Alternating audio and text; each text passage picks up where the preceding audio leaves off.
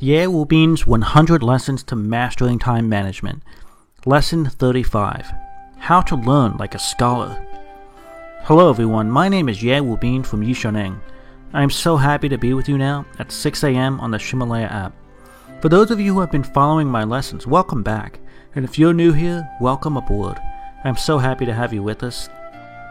Time is man's scarcest resource. Once it's used, it can never be regained. So if you're not using your time effectively, or if the time you are spending is only getting you further away from your dreams in life, then stay with me, listen a while, and I'm confident I can help open your eyes to a new path that will get you closer to your dreams. I want to remind you there are 100 classes in this album, and every class lasts about 6 minutes. It is updated at 6 a.m. New York City time each morning.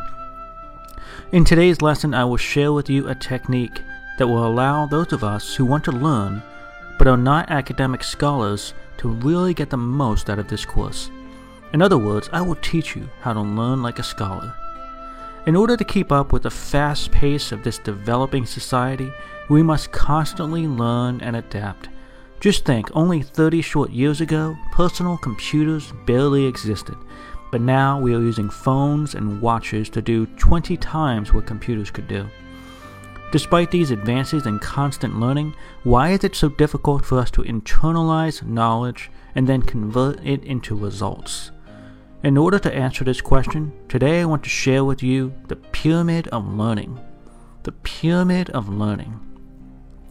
Learning can be divided into two groups active learning and passive learning. The difference is how much knowledge is retained in our minds. The first habit in the book Seven Habits of Highly Effective People is to be proactive. You can only be efficient if you take control of your life rather than wait to let life happen to you. So let's get specific. The pyramid of learning is divided into upper and lower parts. The upper part is passive learning. Passive learning contains listening, reading, audio, and video. The transition between the upper part and lower part is called demonstration. The lower part is active learning, which is also the base or foundation of learning. Active learning includes discussing, practicing, and teaching others. In passive learning, we retain little information. In active learning, we retain a lot of information. Just listen and you will retain 5% of the information after one month. Just read, and you'll retain only 10% after one month. Just read and listen, and you'll retain only 20% after one month. See it often, and you'll retain 30% after one month. Discuss it often, and you'll retain 50% after one month.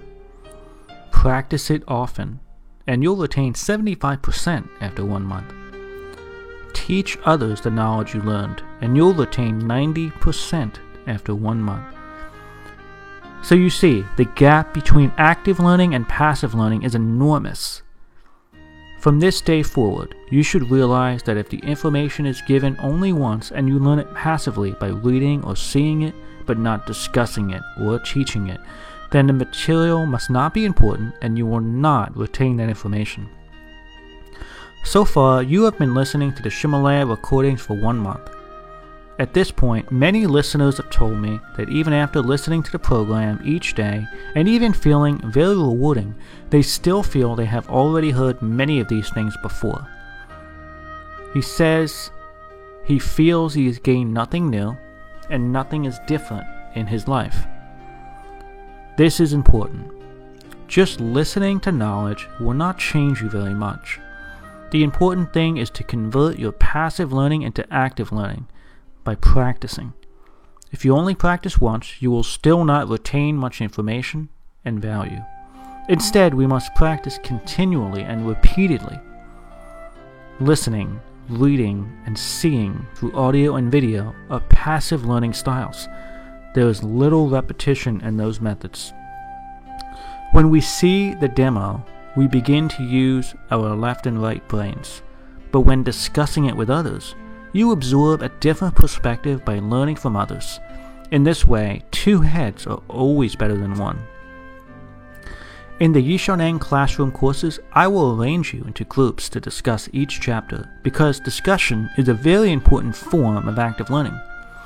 After the discussion, you will begin to choose those aspects that you wish to retain and then practice them, which is equivalent to merely listening or viewing sometimes something dozens of times.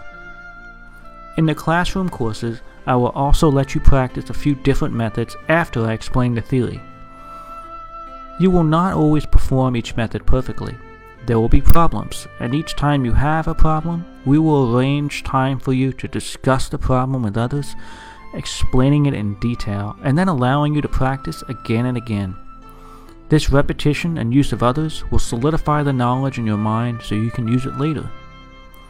This is one of the reasons why Yishoneng Time Management course is recognized as the most practical and groundbreaking course in China.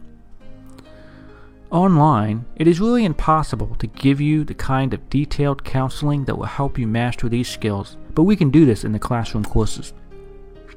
Yishoneng preaches a very important concept. The best student is able to teach others. This quote, the best student is able to teach others, comes from Charles Addy's book, The Thinker. I can't agree with this view more. I think the purpose of learning is not to practice, but to teach. When we teach others, we need to understand concepts at a much deeper level than if we simply learn it. We must adapt the concepts to different situations and teach it many different ways. When we can gradually solve other people's problems through our own learning and research, we will be able to learn the concept at a much deeper level. I have studied time management for more than 10 years, first through reading and practicing on my own. In the first seven years of my studies, my progress was very small until later I opened a time management course in China. I traveled to more than 30 cities in China and taught more than 300 courses. In each class, from each student, my knowledge of time management grew broader and deeper. Our students are entrepreneurs, workplace managers, owners of private enterprises, executives of state owned enterprises, housewives, lawyers, accountants, students, and so on. Each personality and set of experiences leads to the difference in teaching demands, and my professional knowledge has grown exponentially by applying my knowledge to each of these problems. When you're willing to help all the people around you improve their efficiency, then you improve your own efficiency 10 times faster than by simply learning it passively. The more you share, the more you retain and grow. The wisdom of Diamond Sutra a book of Zen Buddhist teachings also tells us serving others is the way to success. So remember the pyramid of learning and understand the massive differences in retention from passive to active learning. Remember that if you can teach others the concept, you will retain that knowledge so much more deeply than if you just listen or see that knowledge. Take the initiative to help others learn and teach others constantly and you'll be able to retain 90% of the information after one month. These audio lessons are translated by Yishoneng's partner Cece and then recorded by her husband Justin. I wish you great success today. See you tomorrow.